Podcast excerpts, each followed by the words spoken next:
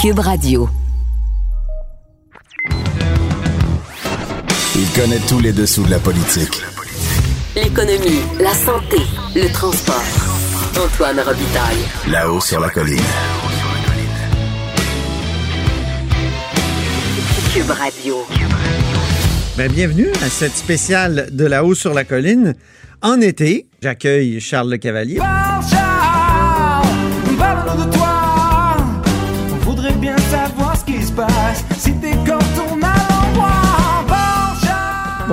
Bonjour. Bonjour. Charles Le Cavalier, qui est correspondant parlementaire du Journal de Québec, du Journal de Montréal, ici à l'Assemblée nationale. Et euh, il s'est penché sur les transformations du système de santé à travers ses ministres dans les 25 dernières années. Puis on a fait un sondage à ce moment-là. Les Québécois estiment que les réformes des 25 dernières années ont été des échecs. 55% estiment aussi que la situation s'est détériorée. Alors, Charles, est-ce que c'est ça qui t'a donné le goût de, te plonger dans les 25 dernières années, de, de passer ministre par ministre ce qui s'était euh, produit là, dans notre système? Ben, avant tout, à l'origine du projet, il y a une date, c'est-à-dire c'est l'été 95, là, c'est le début du virage ambulatoire de Jean Rochon. Donc, l'origine du projet, il est de là, il dit, ben, il y a une date, donc est-ce qu'on prend une pause puis on, on réfléchit à ce qui s'est fait depuis 25 ans dans le réseau de la santé? Oui. Puis, puis la deuxième, le, disons, le deuxième incitatif, c'est bien évidemment la pandémie, visiblement montrer un peu les, les- les faiblesses de notre réseau de la santé. Ah oui. les faiblesses Ouais. d'organisation. Donc, on s'est dit, ben, allons plus loin dans cet exercice-là, puis voyons euh, depuis 95, qu'est-ce qui s'est fait pour réformer notre réseau de la santé, euh, qu'est-ce qui marche, qu'est-ce qui marche pas? Euh, donc, c'est un peu l'origine du projet. C'est vraiment, d'un, une date, puis deux, le, résultat qu'on voit aujourd'hui, c'est-à-dire euh, d'une certaine forme de désorganisation. On le sait que ça a été le cas un peu partout dans le monde, mais au Québec, particulièrement dans la CHSLD, ça a été assez flagrant, là, le, manque de, le manque de la désorganisation du réseau. Oui, donc vous êtes parti de ça. La réforme Rochon, c'était un ministre euh, péquiste, le ministre de Jacques Parizeau de la Santé. Et puis, euh, 94-98. c'est ça, dès, dès avant le référendum, le référendum c'est le 30 octobre 95, lui, il ferme les hôpitaux, tout ça. Et donc, c'était un choix difficile là, de la part euh, du Parti québécois qui pouvait penser que ça aurait un effet sur le vote même, euh, donc sur la politique, sur, sur le vote du, du, du 30 octobre. Ben, tout à fait. C'est sûr que, puis, puis à l'époque, j'ai pas pu en parler dans l'article. On, on est limité dans l'espace, mais je veux dire, il y avait, il y avait des chaînes humaines autour des hôpitaux. Ça, ça frappait fort. Je pense juste à Montréal, là, je vous dis le chiffre de mémoire, c'est sept ou neuf hôpitaux qui ont été fermés. Oui. Euh, donc, disons, souvent trans- transformés en, en CHSLD, en, en centre de soins longue durée. Euh, ça frappe fort. Il y a des infirmières qui se ramassent. à ce- donc, on a vu, là, on a parlé beaucoup de la vague de retraite des infirmières, mais il y en a aussi qui sont passés de- d'infirmières en milieu hospitalier à infirmières en CHSLD. C'est pas le même job. Mhm. Donc, euh, il y a beaucoup de gens qui étaient insatisfaits, beaucoup de gens qui étaient fâchés à l'époque de cette réforme-là, qui, qui, effectivement, je ne sais pas quel impact ça a eu, je ne sais pas si ça a été euh, étudié, l'impact que ça a pu avoir sur le référendum. Là. Mhm. Mais effectivement, à l'époque, ça frappait fort et puis tout le monde parlait de ça. Il y a eu beaucoup de rapports depuis 25 ans. D'ailleurs, c'est un rapport de Jean Rochon qui avait lancé les premières réformes de la santé avec Marc-Yvan Côté, donc avant même Oui. que Jean Rochon devienne ministre. Ben, ça veut dire, le sauf erreur, c'est même Marc-Yvan Côté qui avait commandé le rapport Rochon. Euh, puis Jean Rochon, là, je fais une petite parenthèse. Oui, parce que tu lui as parlé. Je lui ai parlé, mais, mais Jean Rochon, c'était vraiment un grand spécialiste. Il a fait des études en santé publique à Harvard. Il a, il a même créé, euh, entre guillemets, le, le département de, de santé publique de l'OMS, l'Organisation mondiale de la santé. Ah oui. C'était pas un, euh, c'était pas un abruti, là. Non, non. Donc, lui, il arrive, euh, puis, puis je vous en parlerai peut-être un peu tantôt, là, mais il a, il a- il a innové beaucoup au ministère de la Santé. Il a créé un paquet d'organismes comme l'INSPQ, euh, qu'on qu'on voit beaucoup l'Institut national de la santé publique, ouais, ouais. qui nous est très utile en ce moment. Mais donc, Jean Rochon, lui, fait des constats sur le réseau de la santé, puis il dit il faut changer notre façon de, de- de- de concevoir le réseau de la santé, sinon on va être dans le trouble dans plusieurs années. C'est c'est un terme, un des termes qu'on a retenu de l'ère Rochon, c'est virage ambulatoire. C'était quoi déjà? L'idée du virage ambulatoire, c'est de sortir les gens des hôpitaux. C'est ça. Et puis ça, moi, j'ai parlé à beaucoup d'experts pour ce reportage-là. Et le, vira- le concept de virage ambulatoire, il n'est pas critiqué, il est salué. Il fallait faire ça, puis tous les pays l'ont fait. Euh, Parce que les gens allaient pour une petite chirurgie, puis ils restaient quand même dans les hôpitaux longtemps, c'est ça? oui, puis ben, il y avait- aussi des raisons. Je des années 70, il n'y avait pas la même technologie qu'aujourd'hui. Donc, il y a plusieurs technologies qui, dans, dans le, au, tournant des années 90 qui permettent ça. Les chirurgies d'un jour. Tu sais, mettons, une, chirurgie pour une cataracte aujourd'hui, euh, c'est une pécadille. À l'époque, c'était beaucoup plus long, puis il pouvait avoir des effets secondaires. Donc, on hospitalisait davantage. Euh, donc, l'idée, c'est de prendre, de dire, on, on- on- on donne plus de soins à proximité. C'est pas la première fois que ça voulait être fait. Il y avait déjà les CLSC qui avaient été créés à l'époque. Mais l'idée, c'est de dire, on donne des soins à domicile, on, des soins à la maison, on sort les gens, on fait une opération à l'hôpital, on renvoie les gens chez eux, mais on leur offre un suivi Mhm. euh, de, gens qui vont venir chez eux les aider. Puis ça, ça coûte moins cher que les garder hospitalisés à l'hôpital. Ben oui.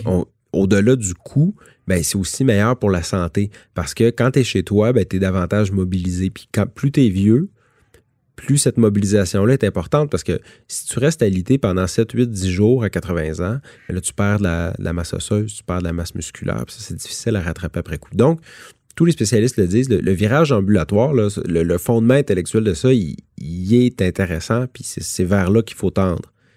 Éviter Mais ça n'a pas été complété, ce virage-là. On l'a fait euh, juste en partie parce qu'on n'a pas mis les sous là où il fallait, c'est-à-dire dans les CLSC. À cause du- de, toutes sortes de raisons, là, je pense qu'Ottawa a baissé ses transferts Ben, à ce moment-là. c'est- le Puis le déficit. Québec s'est retrouvé dans l'obligation de faire un déficit zéro, euh, selon euh, Ben, Lucien a Bouchard. ouais. C'est ça. Il y a eu un impératif politique de dire, parce que je veux dire, le Québec est en déficit depuis quoi, une trentaine d'années. là? Ouais. C'était Pas... Mais là, il y a eu une décision politique de Lucien Bouchard de dire, on arrive au déficit zéro. Parallèlement à ça, il y a les compressions, dans, dans- effectivement, dans les transferts fédéraux en santé.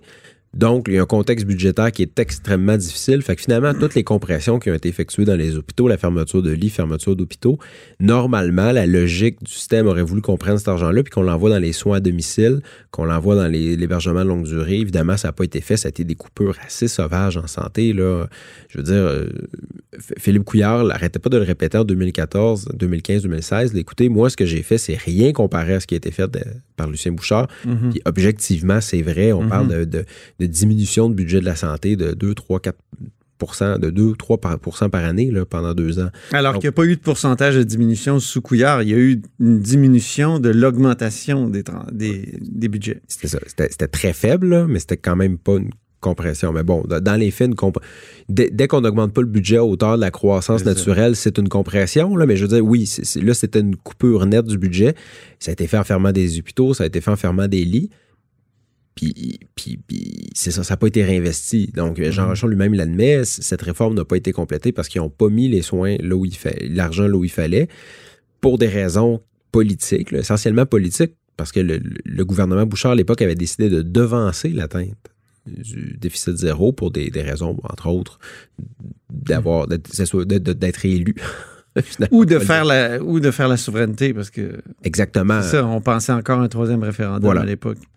Mais Jean Rochon a des regrets, d'après ce que j'ai lu dans, dans l'entrevue que Ben tu oui, tu as publié dimanche. Exactement. Mais c'est-à-dire que justement, le regret, il est là, c'est d'avoir perdu son combat en Conseil des ministres, de dire non, non, non, il faut pas reporter, il faut, faut investir dans les soins à domicile parce qu'on on va, on- on va être dans le trouble plus tard. Parce que Mhm. lui, tu sais, je veux dire, en 98, euh, tout le monde, les démographes, euh, c'est une science qui est relativement exacte. Mhm. C'est-à-dire, on savait très bien que la population allait vieillir, on savait très bien que la population allait développer davantage de maladies chroniques avec l'âge. Donc, il fallait faire ce, ce virage-là vers les soins à domicile, vers l'aide de maintien au domicile. Parce que je veux dire, je donne un exemple, comme ça, des fois, on dit souvent ça, soins à domicile, puis aide de maintien à domicile, c'est un peu abstrait.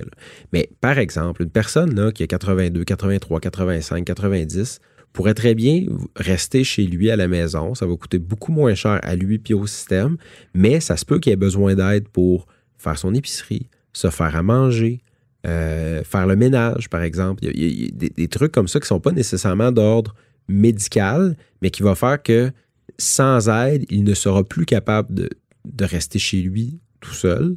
Donc, Ben, ça me fait penser à l'idée d'un autre euh, euh, ministre de la Santé, Régent Hébert, tout à fait. qui Ben, ministre de Pauline Marois, qui lui voulait faire une assurance autonomie pour que les gens restent chez soi. Voilà. Ben, Régent Hébert disait lui-même s'inspirer de, de Jean Rochon. C'est ça. Voilà. Mais euh, deux ministres, moi, qui me. En tout cas, ils, ils sont comparables. hein. Ils sont. on- ils- mais Régent Hébert, lui, bon, c'est- on ne saura jamais ce qu'il voulait vraiment faire parce que finalement, il n'a jamais eu l'argent puis il n'a jamais eu le temps. Il a quand même déposé un projet. Moi, je me souviens, j'étais à la un conférence de presse. blanc. Oui, oui. Ouais. Mais il n'y avait pas de budget avec ça. Non, c'est vrai. Puis je veux On dire, parlait de 500 millions à l'époque. et puis je crois que Claire et le rapport Claire, on pourra en revenir, y revenir, Oui. Ainsi que, puis il y a eu d'autres gros poussés après qui ont, qui ont milité pour cette assurance autonomie-là, mais ça vient aussi avec une taxe, c'est ça.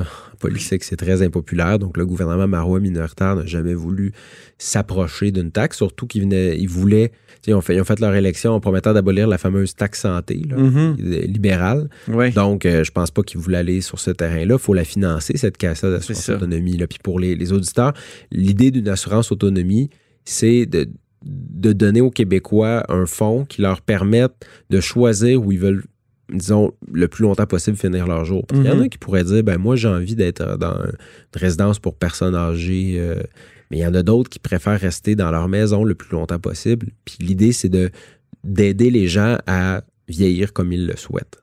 Revenons en arrière, Charles. Oui. Euh, Pauline Marois devient ministre euh, de la Santé après Jean Rochon, si je ne m'abuse. C'est ce- que- et et- et qu'est-ce qui marque euh, son passage au ministère de la Santé? Ben, entre Jean Rochon et, euh, et Philippe Couillard, c'est des ministres de passage. Donc, il y a Pauline Marois, il y a euh, Rémi. Trudel. Ben, entre, entre Pauline Marois Ah et oui, François Rémi Trudel. Trudel qui est resté quelques mois, puis après ça, François Legault, mais les, les trois ne sont vraiment pas restés longtemps.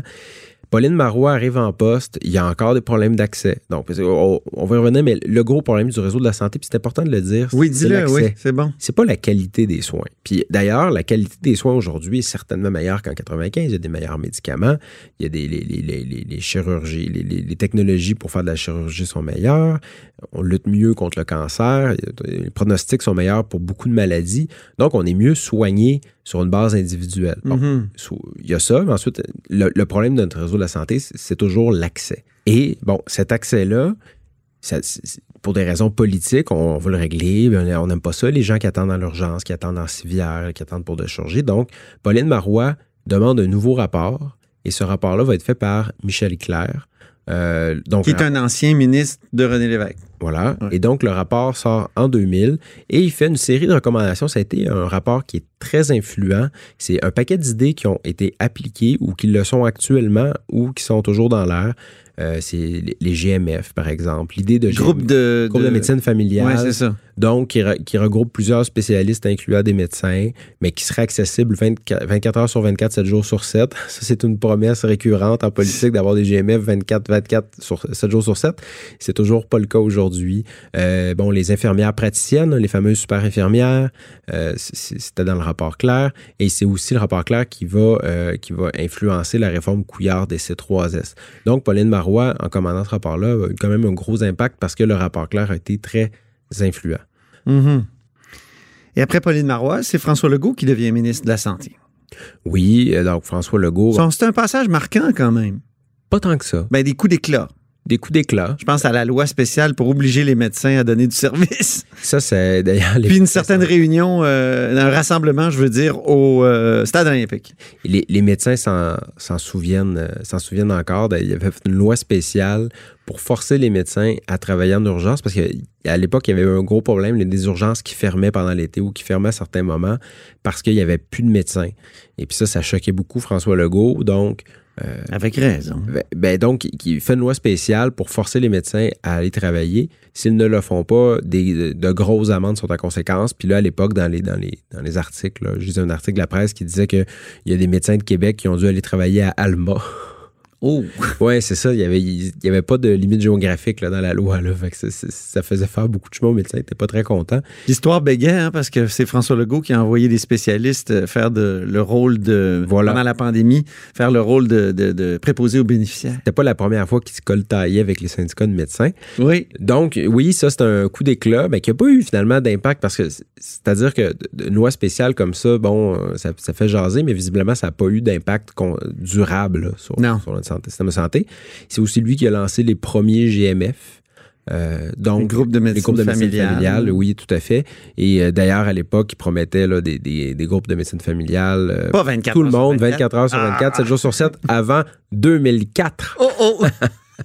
c'est pas encore là, faut le dire. C'est pas encore là. C'est ça. Puis D'ailleurs, j'entendais François Legault récemment, là, bon, il y a eu un article qui disait que je pense que le temps d'attente dans les urgences est à 15,5 heures à peu près. Là. Puis il a dit oui, mais ce que ça prend, là, c'est des groupes de médecine familiale. 24 sur 24, 7 jours sur 7. Ensuite, élection de 2003, Philippe Couillard devient ministre de la Santé. Oui, et là, toi, tu étais là en 2003? J'étais pas ici euh, pas ici. à l'Assemblée nationale encore. encore. Je suis arrivé en 2005. Tu es arrivé en Mais 2005. en 2003, je me souviens, la promesse d'abolir les régies régionales de pour les remplacer par des agences de la santé. Et Jean Charest, lui, promet de réduire les délais d'attente. Oui. Ça, Tu t'en souviens aussi? Ah, ça, je me souviens. Ben oui, la fameuse entrevue à Denis Lessard où il dit J'ai mis ma tête sur le bio, puis si vous n'êtes pas content après quatre ans, là, de, de- vous, vous, me, vous me congédierez. Il n'a pas été congédié. Ben non, il a été réélu, mais minoritaire. Donc, c'est ça, Philippe Couillard arrive avec la réforme des agences de santé des C3S. Puis les C3S, euh, sur papier, les experts qui ont été consultés par le journal disent tout, sur papier, c'était une bonne idée. Ben oui. C'est que l'idée des C3S, c'est que c'était un, un relativement petit territoire qui était calqué sur les MRC, les municipalités régionales de comté. C3S, rappelle-nous de l'acronyme. Centre de services sociaux de santé, centre de santé de services sociaux. OK, c'est tout. C'est tout. Donc, les- donc l'idée, c'est qu'il y a un centre qui gère les petits hôpitaux, les CLSC et les CHSLD sur un territoire qui est relativement petit, même s'il y a quand même des MRC qui ont des grands territoires plus loin en région, là, mais quand même. Donc, l'idée, c'est que le, le- le- le C3S, sa responsabilité, elle est populationnelle. Donc, un hôpital, dans le fond, là, lui, il gère la personne qui rentre avec sa jambe cassée. Sa job, c'est de soigner la personne qui a la jambe cassée. C'est ça. Tandis que le C3S, qui a une responsabilité populationnelle, ben lui, c'est sa job d'aller chercher, euh, je sais pas, la personne asthmatique ou la personne diabéti- diabétique chez- qui est chez elle, puis de, disons, de la supporter dans sa maladie pour éviter qu'elle se ramasse finalement à l'urgence à cause de sa maladie chronique. C'est bon parce que c'est ça qu'il faut régler comme problème, c'est l'accès. Puis c'est- c'est c'est tout ce qui amène le monde à l'urgence inutilement qui, qui Ben, C'est-à-dire que des fois, on dit inutilement, peut-être que la personne, une fois qu'elle arrive, euh, qu'elle arrive à l'urgence, ben là, c'est très grave. Ouais. L'idée, c'est de la prendre avant que ça devienne très grave. C'est ça. Je vous donne Aussi. un exemple. Moi, je suis asthmatique. Donc, moi, euh, je prends des pompes tout le temps. Oui. Mais si j'arrête de prendre mes pompes que j'ai une bonne grippe, là, ben, je peux me ramasser à l'urgence. Ouais. Ben, quand je vais être à l'urgence, j'ai vraiment besoin d'aller à l'urgence parce Ah que oui. là, je suis mal oxygéné, puis je tousse, puis j'ai de la misère à respirer. Mais si, tu sais, déjà un médecin de famille qui me prescrit des médicaments. Donc, si je prends mes médicaments, puis que ça va bien, mais je me ramasserai pas aux urgences. Donc, c'est un peu ça l'idée. Puis les C3S, c'était relativement apprécié. Mais là, ça vient avec une- un bon nombre de problèmes. Premièrement, à Montréal. À Montréal, les hôpitaux font de la politique puis militent férocement pour ne pas être pris dans les C3S, ils veulent être indépendants. Et ça marche. Ce qui fait qu'il y a beaucoup de C3S qui n'ont pas d'hôpitaux dans leur, euh, dans, leur, dans leur organigramme. Ah oui. Ça, ça cause un problème parce que ça veut dire qu'ils n'ont pratiquement pas de médecins. Donc ça, c'est- un premier problème. C'est-à-dire qu'à Montréal, finalement, la, la réforme n'est jamais arrivée à Montréal. Et dans les dans dans d'autres grandes agglomérations, dans les autres grandes villes, ben là, le problème, c'est que des fois, tu as des, de- t'as des, des, euh, des frontières, disons, qui sont un peu euh, aberrantes. Par exemple, j'habite en face d'un CLSC, mais j'ai pas les soins de ce CLSC-là, parce qu'en fait, euh, la grande rue qui, qui me sépare, ben c'est elle qui sépare deux, euh, deux C3S, Ouais. alors que moi, j'ai le CLSC qui est à l'autre bout de la ville, de l'autre côté. Donc, il y a des aberrations un peu comme ça dans les, dans les grands centres urbains. Il faut mettre la ligne quelque part, non? En tout cas. Oui, mais c'est un problème quand même Ah pour oui. l'accès. Si tu, veux, euh, si tu veux donner un soin de proximité, puis t'envoies quelqu'un à l'autre bout de la ville parce que c'est mal découpé, c'est un problème. Donc, puis il y a aussi le fait que, la, comme toutes les réformes, cette réforme-là était longue à digérer. Puis finalement, quand ça commençait à mieux aller, selon les experts que j'ai consultés, ben là est arrivée la réforme Barrette. Ah, la réforme Barrette. La réforme Barrette. Mais on peut parler de la Mais juste avant de la réforme Barrette, il faut parler de la réforme, pas de la réforme, mais de la méthode Toyota Oui, qui a été essayée par, lui, le ministre Bolduc. Yves Bolduc qui arrive euh, en 2008, 2009, si je ne m'abuse. J'ai parlé avec Annie Carrier, qui Oui. est professeure à l'Université de Sherbrooke, qui a fait son doctorat sur la méthode Lean d'Yves Bolduc. Donc, La méthode Lean et Toyota, c'est quoi la différence? ben, non, c'est la même chose. La méthode Lean, c'est la méthode Toyota. C'est-à-dire que la méthode Lean a été développée par Toyota. Donc, on l'appelle souvent la méthode Toyota, mais c'est- Lean, en fait. C'est l'idée, c'est de regarder chaque geste que l'on pose, chaque déplacement, chaque pas que l'on fait, puis on essaie de couper tout ce qui est inutile pour être le plus productif possible. Ça, ça a été créé dans, un dans, dans des usines, en fait. Ben oui. Fait que l'idée, c'est de dire, ben, si moi, il faut que je fasse 12 pas pour aller chercher une clé à molette, puis revenir serrer mon boulon, puis refaire 12 pas pour aller la ranger, ben, au bout de la journée, j'ai fait 1000 pas inutiles. Mhm. Puis ça, c'est l'équivalent d'une demi-heure. Fait que si je rapproche la clé à molette, ben, j'ai pu faire ces pas-là, ben, cette demi-heure-là, je peux la rendre plus productive. Bon, ça, c'est l'idée générale de la méthode Toyota. Là, Yves Bolduc dit, ben, moi, je vais l'amener dans le réseau de la santé québécois. Mais là, il y a plusieurs experts qui disent, bon, d'un, ça a été fait, fait, fait, fait, fait dans les années 80-90 par d'autres pays. Donc, c'était pas nouveau. Puis ça n'a jamais vraiment fonctionné. Ben, C'est-à-dire que les promesses d'Yves Bolduc, c'était de réduire le, le temps d'attente de 20 à 30% grâce à ça. Évidemment, ça s'est jamais produit. Le fameux 20 à 30% d'augmentation de productivité, c'était dans des usines. oui. Puis, ce que Mme Carrier m'a dit, c'est que, en fait, la méthode Lean dans le, més- dans le réseau de la santé fonctionne très bien quand il n'y a pas de patients. Donc, par exemple, si c'est d'adopter, de, de mettre la méthode Lean pour euh, une job de stérilisation d'outils euh, dans les hôpitaux, ben là, ça a, ça a bien fonctionné. C'est ça. Si c'est pour, par exemple, la préparation de patients qui sont anesthésiés pour une opération, ça va très bien. Mais quand vient le temps, par exemple, de, de- là, les, les pauvres infirmières qui faisaient du- des soins à domicile devaient noter minute par minute ce qu'ils faisaient. Puis là, on disait, bon, ben vous, là, pour être productive, ben c'est cinq minutes de dire bonjour à la madame, puis c'est euh, quatre minutes pour la déshabiller, puis huit minutes pour lui donner son bain. Ah, je me souviens, on calculait le, le nombre de minutes que ça prenait Voilà. pour nettoyer une toilette, par exemple. Exactement. Mais là, ça. le problème, que ça, ben, sais, quand, quand, quand vient le temps de nettoyer une toilette, il n'y a, pas de- y a pas de patient. Au moins, il n'y a pas de patient. Ben, ouais. Bon, là, l'infirmière, elle ne connaît pas la patiente. C'est ça. La patiente, là, il faut qu'elle se fasse laver. Fait que c'est quand même euh, Mettons un geste anxieuse. intime. Mettons Ouais. qu'elle est anxieuse. Mettons qu'elle est sourde. Mettons qu'elle dure de la feuille. Mettons qu'elle est muette. Je sais pas, il y, a- il y a plein de choses qui peuvent faire que c'est plus long. Donc, finalement, c'était pas très bien adapté. C'était très lourd pour le personnel de la santé qui devait remplir des tonnes de documents. Ah. Parce que là, il devait noter tout ce qu'il faisait minute par minute. Là.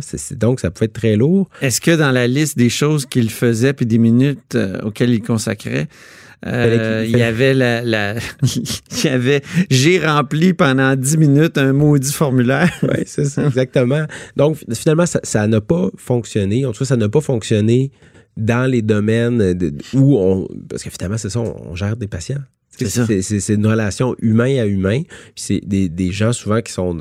Qui, qui- qui sont, qui ont des problèmes. Tu sais, quand on est malade, là, on n'a Ouais. pas envie de, de se faire. euh, je, vais me- je vais éviter tout anglicisme. Oui, On n'a pas, pas envie de se faire brasser. Là, tu sais, hey, vite, vite, vite, il faut que je te lave. là, pas le temps de dire bonjour. C'est ça. Tu sais, ça, ça, ça marche pas. Non, vraiment pas. Vraiment pas. Donc, arrivons maintenant euh, à un, un morceau important. La réforme Barrette, qu'on résume souvent par centralisation. Est-ce que est-ce que c'est effectivement une centralisation qui a été Oui. faite? Oui, oui. C'est- très clairement une centralisation, c'est-à-dire qu'il bon, y a eu abolition des agences de santé, tous les pouvoirs reviennent entre les mains du, des min- du ministre. Puis là, bon, je ne veux pas trop tomber dans les débats de structure, mais c'est qu'en fait, il y a les régies régionales et de Jean Rochon, puis après les, les agences de santé de Philippe Couillard, le, le concept était quand bon, c'était pas exactement la même chose, mais l'idée c'était que le ministère de la Santé confiait des budgets à ces grands organismes-là régionaux qui eux-mêmes décidaient quoi faire avec cet argent-là Mhm. en déterminant eux-mêmes les besoins de la population qu'ils devaient Desservir. desservir. Donc, c'est une approche qui était quand même un peu décentralisée. Et et là, on dit on abolit les agences de santé, et là, c'est le ministère de la Santé qui détermine les besoins de tous. Et on crée les CIS et les CIUS. Les CIS, c'est les centres intégrés Intégré. de services de, de santé. Santé et services sociaux. D'où les 3 S. Exactement. Les CIUS, on ajoute le U pour universitaire. Donc, Ouais. euh, et et, euh, donc, l'idée, c'est qu'eux, ce qu'ils vont faire, c'est donner les soins, donner les services, mais c'est le ministère de la Santé qui détermine les budgets. Puis ça, ça change quand même un peu la donne parce qu'en fait, le, le ministre euh, Barrette lui disait, c'est pas euh, tu fais souvent des exemples d'un hôpital de région qui, dé- qui décidait soudainement de faire tel type d'opération alors qu'il n'est pas spécialisé là-dedans, puis il y en a d'autres qui le font, puis que ça, c'est une perte, etc. Bon, de- de- Et donc, ce qu'il fait, c'est que là, il vient centraliser tout ça.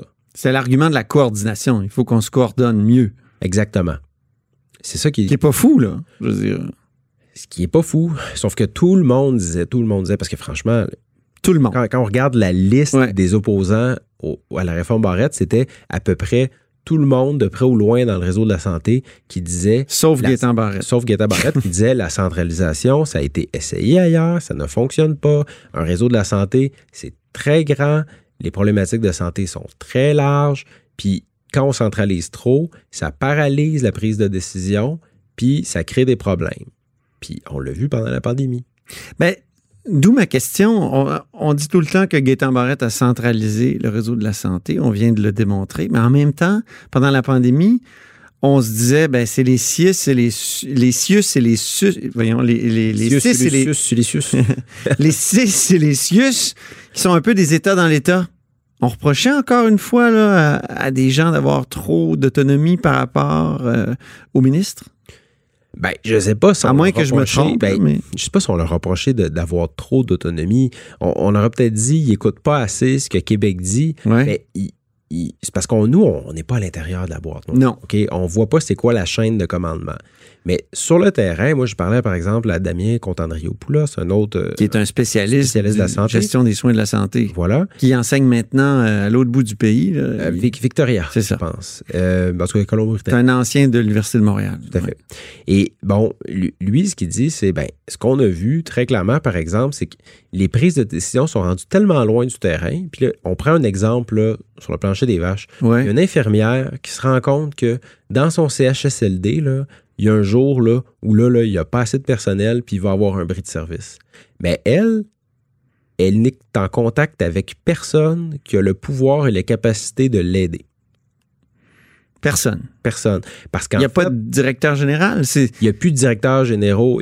C'est-à-dire que, mettons, il va y avoir un directeur général pour 3, 4, 5 SHS, Ah oui. CHSLD. Il va y avoir des adjoints sans pouvoir dans les CHSLD. Puis ça, ça a été déploré par le gouvernement Legault. Donc, oui. Hein, pendant la pandémie, Ah, on disait fait, fait. ça prend des patrons. Ouais. D'ailleurs, Annie, Carrier, qui a travaillé dans l'Université de Sherbrooke, qui a travaillé dans le, dans le réseau de la santé av- avant de devenir universitaire, avant de, devenir universitaire, avant de, de se lancer dans une carrière académique, ben, elle disait qu'elle, quand elle a commencé, ben, elle travaillait dans un CHSLD, puis euh, elle avait un DG, puis elle le rencontrait souvent.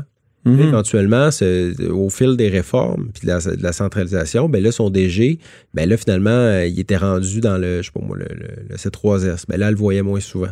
Ah oui. là, à un moment donné, ton DG est rendu tellement loin qu'il sait pas t'es qui.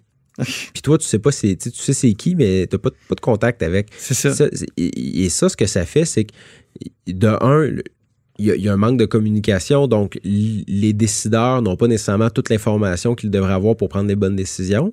Puis l'autre problème aussi, dans une très grande centralisation tournée vers Québec, c'est qu'il y a des décideurs sur le terrain qui, euh, qui vont attendre d'avoir les ordres de Québec avant d'agir, même s'il y a le feu. C'est ça. Puis on, je, je me permets de faire un parallèle. Puis je, Ouais. je sais pas si, euh, c'est juste, là, mais Ose, Charles, je, ose. je vais oser. Euh, on sait que les commissions scolaires ont été abolies, qui ont été transformées par des centres de services. Et on a vu ce qui, ce qui est arrivé pendant la pandémie. là. il y a eu une, une valse hésitation au début sur est-ce qu'on est qu'on ouvre, est-ce qu'on ferme, qu'est-ce qui arrive, qu'est-ce qui va se passer? Les écoles, ouais. les écoles. Mais c'est probablement qu'à l'époque des commissions scolaires, on le saura jamais parce que les commissions scolaires n'existaient plus euh, à ce moment-là. Mais il y aurait eu, disons, plein de décisions différentes un peu partout au Québec, puis ça aurait pu sembler de la confusion. Ça aurait peut-être semé la confusion pour les médias qui veulent rapporter, bon, euh, un état de fait pour tout le Québec, mais ça n'aurait pas été le cas. Ça aurait été différent dans, chaque, dans chacune des régions. Mhm. Mais les- toutes les commissions scolaires auraient probablement fait un plan de match de leur côté. Et là, ça a été tout centralisé à Québec. Fait que là, on dirait que tout le monde attendait vers le ministre de l'Éducation, ben qu'est-ce qu'on fait? Donc, il y a une espèce de paralysie. C'est les écoles privées là, qui ont, Ben, le- tandis ont- que les qui ont- écoles, qui ont les- travaillé. les euh, écoles privées Qui ont qui fait en sorte de faire travailler les jeunes. qui ne sont pas dans cette camisole de force-là, ben, elles autres, tout de suite, se sont mis sur, euh, à travailler sur des plans de match. Tandis que de l'autre côté, ben, on regarde Québec puis on dit, ben, qu'est-ce qu'on fait? Puis, donc, c'est ça le problème parfois de la, de la centralisation euh, aiguë. Oui, c'est ça, exactement. Donc, euh, à la fin de, de- de cette conversation-là, il y a une question qui, qui me vient. Cher Charles, c'est au fond la vraie réforme. Est-ce que ce serait d'en finir avec les réformes? Ben, tout le monde dit, je parlais à Jean Rochon, j'ai parlé à un paquet d'experts, et tout le monde dit, là, là, plus de réforme, s'il vous plaît. Parce que... On parle d'épuisement hein, C'est- dans les entrevues que tu as faites. c'est Épuisement du système à être réformé. Oui. Puis euh, les, gens, ils en veulent plus de réforme. C'est difficile. À chaque fois qu'il y a une réforme, qu'on change de structure, mais toi, tu es dans ton réseau, puis tu travailles fort, puis tu veux donner le meilleur de, ton, de, to- de toi-même pour soigner les Québécois. Là, tu, changes de boss, tu changes de bureau. euh, c'est- donc, c'est lourd. C'est lourd aussi pour les cadres. C'est lourd pour tout le monde. Donc, c'est dire, regardez là, là, là, on a hérité d'un système qui est loin d'être parfait. Il faut le changer, mais il ne faut pas le changer avec une autre grande réforme. Donc, c'est possible de le décentraliser de l'intérieur. Puis là, il y a des pistes de solutions. Ben, D'ailleurs, François Legault, ce qu'il fait, c'est un peu ça. C'est-à-dire, on va nommer des, directeurs généraux dans tous les CHSLD, puis on va les rendre imputables. C'est une forme de, de décentralisation. Parce que l'imputabilité, ça vient aussi avec la capacité de prendre des décisions. Mhm. Donc, tu peux pas demander à quelqu'un d'être imputable puis en même temps de pas avoir de, de- de capacité de décision. Tu sais, si tu peux pas embaucher, parce que ça, c'est un autre problème qui, dans la CHSLD, c'est que Ouais. finalement, pour embaucher des gens pour venir les aider quand il y a un débris de service, ben là, c'est que c'est un organisme en haut, c'est le 6. OK. Fait que là, qui c'est qui est là pour faire l'accueil dans le CHSLD pour intégrer le nouveau, le nouveau personnel, etc. Donc, tandis que là, c'était déjà d'un- d'un d'un CHSLD, Oui. puis c'est toi qui embauches, ben là, t'es es chez vous, là. Tu es ça. au bureau, tu descends en bas, tu accueilles la personne, donc tu, tu sais c'est qui. Tu connais tes patients aussi, tu connais les gens qui vivent là. C'est pas des patients dans le CHSLD, là, c'est des, euh, c'est des résidents, finalement. Mhm. L'idée l'idée du CHSLD, c'est qu'on les, gens ça. vivent là. Ils sont Mais- là chez eux dans un milieu de vie.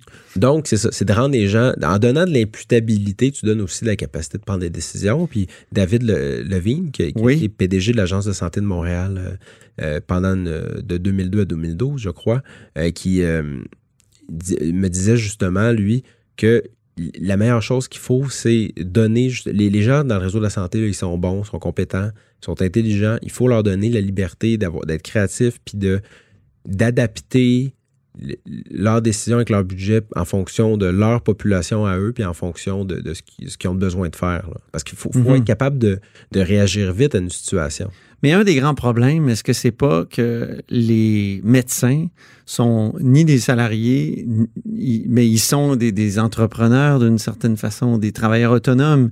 Est-ce que ça, c'est pas revenu beaucoup dans les entrevues que Oui. tu as faites avec les experts, qu'ils ont leur, l'espèce de statut hybride de- d'entrepreneur à un seul client qui est la régie? euh? Ben, C'est-à-dire que les, euh, ordres professionnels euh, se battent toujours un peu pour garder leur, leur responsabilité. Puis je, je vais utiliser un, un exemple là, concret. Ça fait des années qu'on dit qu'il faudrait que les pharmaciens aient plus de pouvoir, qu'avec toute leur formation, ça n'a pas d'allure qu'ils soient juste là pour vendre des médicaments. Euh, ça fait des années qu'on dit que les infirmières, euh, les infirmières praticiennes devraient avoir plus de pouvoir parce qu'elles ont la formation pour le faire. Mais là, soudainement, il y a une pandémie, là, par un claquement de, bois, un claquement de doigts, ben, ces deux professions-là gagnent un paquet de pouvoir. C'est étonnant.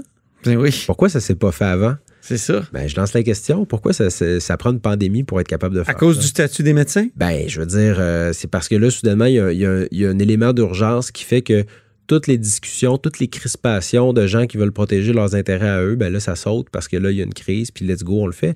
Mais donc, il y a ça, il y a cet élément-là, c'est-à-dire, puis je ne veux pas nécessairement blâmer juste les médecins, là, mais je veux dire, c'est un peu naturel. Les gens, les syndicats aussi vont vouloir protéger leurs acquis, vont pouvoir pro- protéger leurs intérêts. Quand il y a un élément de crise, ça va bouger. Puis le la deuxième aspect, c'est le paiement à l'acte. Puis ça, tout le monde s'entend dire, c'est un problème. Euh, les hôpitaux, ils ont de la difficulté à gérer avec le médecin. Puis Damien Contandriopoulos me disait, ben, encore aujourd'hui, si les deux obstétriciens d'un hôpital décident de prendre les vacances en même temps, ben, le DG de l'hôpital, il peut rien faire. Donc, euh, ça, c'est un problème. C'est-à-dire que- Sauf en appeler à leur conscience professionnelle. voilà. Si, euh, donc, si par exemple, euh, on veut euh, décider de, de faire une première ligne plus forte dans les CLSC, ben, si les médecins ne veulent pas travailler en CLSC, ben, on peut rien faire. Donc, ça, c'est un problème. Puis ensuite, il y a le paiement à l'acte, c'est-à-dire que sans nécessairement dire on réforme le, le statut d'emploi des médecins, ce qui, ce qui va provoquer une, une très grosse bataille. Est-ce que c'est vraiment nécessaire? Est-ce que c'est vraiment le bon moyen? Ben, il y a le, deuxième aspect qui est le paiement à l'acte. François Legault veut s'attaquer à ça, le paiement à l'acte. Ouais. Puis ça, c'est, c'est- ça devient de plus en plus aberrant. Il faut voir les, les- la liste de codes de, pra- de, de- de pratiques des médecins. Là, c'est devenu Byzantins. c'est byzantin, même pour les médecins, c'est extrêmement lourd. Je suis pas sûr qu'ils sont tous d'accord avec ça. Puis ça devient tellement compliqué qu'ils font eux-mêmes appel à des entreprises qui gèrent ça. Puis donc, là, puis là, t'arrives, puis là, on saucissonne chacun des actes, là. Puis, puis ça n'a pas nécessairement de sens. Tandis que si tu dis, regarde, là, toi, là, ben, tu suis un patient qui, est diabétique. Ben, voilà, on va te donner une somme pour ça.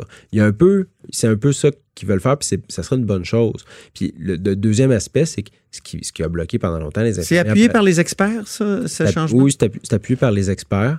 Et euh, Damien, euh, pas, Contandriopoulos. Mais lui, lui il dit bon, est-ce qu'il faut aller jusqu'à changer le statut des médecins? C'est une grosse réforme, mais déjà le paiement à l'acte, ça va, euh, ça va être Réduire le permis à l'acte ou l'amenuiser ou l'accompagner de. Ben, de le réduire, le réduire au maximum. Ça va, euh, ça va donner un coup de pouce pour, euh, pour faire d'autres changements. Puis je vous donne un exemple. Ça va être rempli par, remplacé pardon, par quoi? Ben, comme je te dis, là, si tu dis ben, on donne une somme d'argent à un médecin parce qu'il suit un patient di- diabétique, Ah oui. plutôt que de dire ben, on va te payer à chacune des visites, puis euh, si tu regardes euh, le petit doigt, ben, on te donne tant, puis si tu regardes la jambe, on te donne tant, puis si tous, euh, puis on te donne tant. Je, caricature, c'est pas comme ça que ça marche. Non, mais non, mais je comprends. C'est de saucissonner, de saucissonner chacune des, des actes qui est posé en, en petits trucs qu'on paye. Là. Euh, oui, j'ai été intrigué par euh, la déclaration de Jean Rochon.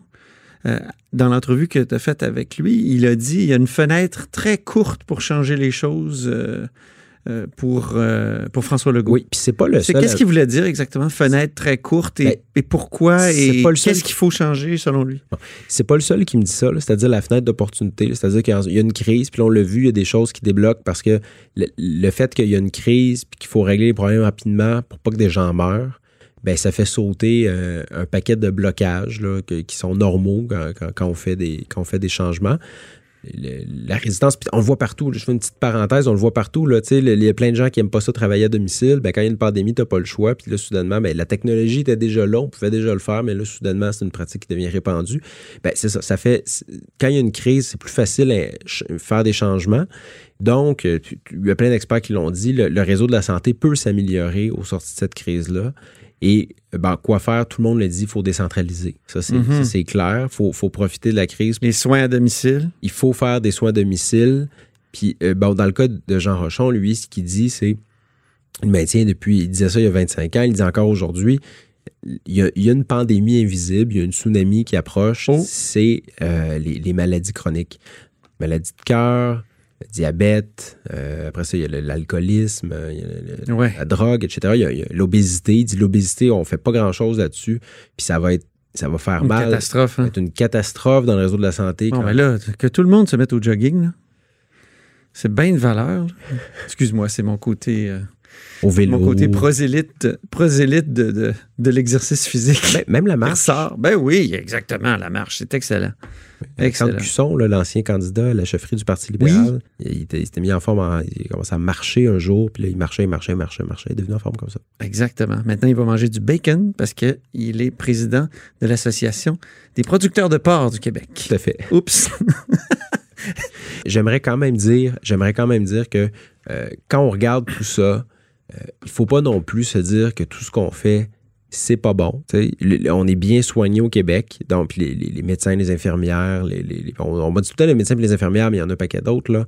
Les, psychologues, les préposés aux bénéficiaires, les infirmiers auxiliaires, les, les- tout- ces gens-là font un bon travail puis on est bien soigné. Le problème, c'est encore une fois, c'est l'accès. Toujours Il y, a 20 l'accès. il y a 25 ans, on disait c'est difficile de se trouver un médecin de famille, c'est difficile d'avoir un médecin de famille. On dit la même chose aujourd'hui. On attendait longtemps aux urgences, on attend longtemps aux urgences aujourd'hui. C'est ça le problème. Oui, dans le fond, Au Québec, ma dernière question, ça serait est-ce que toutes ces réformes-là ont été absolument inutiles ou est-ce qu'on a quand même pas, euh, est-ce qu'on s'en- c'est quand même pas ajusté à notre démographie Ben, il y a eu- vieillissante? Il y a eu des avancées. Je veux dire, bon, euh, dans, les, dans le sondage, euh, une, une réforme qui a été appréciée des Québécois, c'est l'assurance médicaments, Mhm. euh, 97 ou 98. Euh, ensuite de ça, ben, Jean je veux dire, Rochon, euh, encore. Tout à fait. Jean Rochon qui a fait la première loi anti-tabac. Qui a été bonifié par Philippe Couillard en, en 2005, je crois. Mhm. Écoutez, la loi anti-tabac en 98, moi, j'en revenais pas. Je, je trahis un peu mon âge, mais je me souvenais pas de la période pré-98. Mais en 97, un mineur pouvait s'acheter des cigarettes. Ah oui, c'est vrai. On pouvait fumer dans les édifices publics, dans les cégeps. On pouvait fumer dans... Non, mais c'est... On fumait partout. Exactement. C'est, donc, euh, ça, ça, ça améliore énormément la santé des Québécois, le fait qu'il y ait moins de gens qui fument. C'est un, un grand combat qui a été mené par le réseau de la santé puis qui, qui- qui- qui a, qui a un impact très certain sur la santé de la population. Il y a des choses qui ont été faites qui ont, qui ont bien fon- fonctionné. Bon, les, les GMF, ça semble être apprécié des Québécois, même si encore aujourd'hui une difficulté d'accès, puis encore aujourd'hui, c'est pas 24 heures sur 24, 7 jours sur 7, puis que la fin de semaine, souvent, tu es obligé d'aller à l'urgence pour une grippe parce que le GMF est fermé. Mhm. Est-ce qu'on en a assez pour notre argent? La réponse, c'est non. Ah non? Ben non. C'est-à-dire qu'on on en met toujours plus dans le réseau de la santé. Puis, bon, Mhm. l'attente aux urgences, on est à peu près en moyenne à 15 heures d'attente au Québec. En Colombie-Britannique, parce que j'en ai parlé avec Damien contre Andriopoulos, sont à 9 heures d'attente. Ah oui. En théorie, on a le même système de santé. Là, qui est- Jean Charest promettait 12 à un moment donné, je me souviens, en 2007. on n'est pas à 12. Non, on n'est pas à 12. On n'est pas à 12. Ben Charles Le Cavalier, merci infiniment pour Ben, fait cette conversation-là. Puis euh, j'invite euh, les auditeurs à relire ton dossier de fin de semaine sur les 25 ans de réforme de notre système de santé. Ben, vous êtes à l'écoute d'un balado spécial d'été estival de là-haut sur la colline. J'espère que vous avez apprécié et j'en profite pour vous souhaiter un très bel été.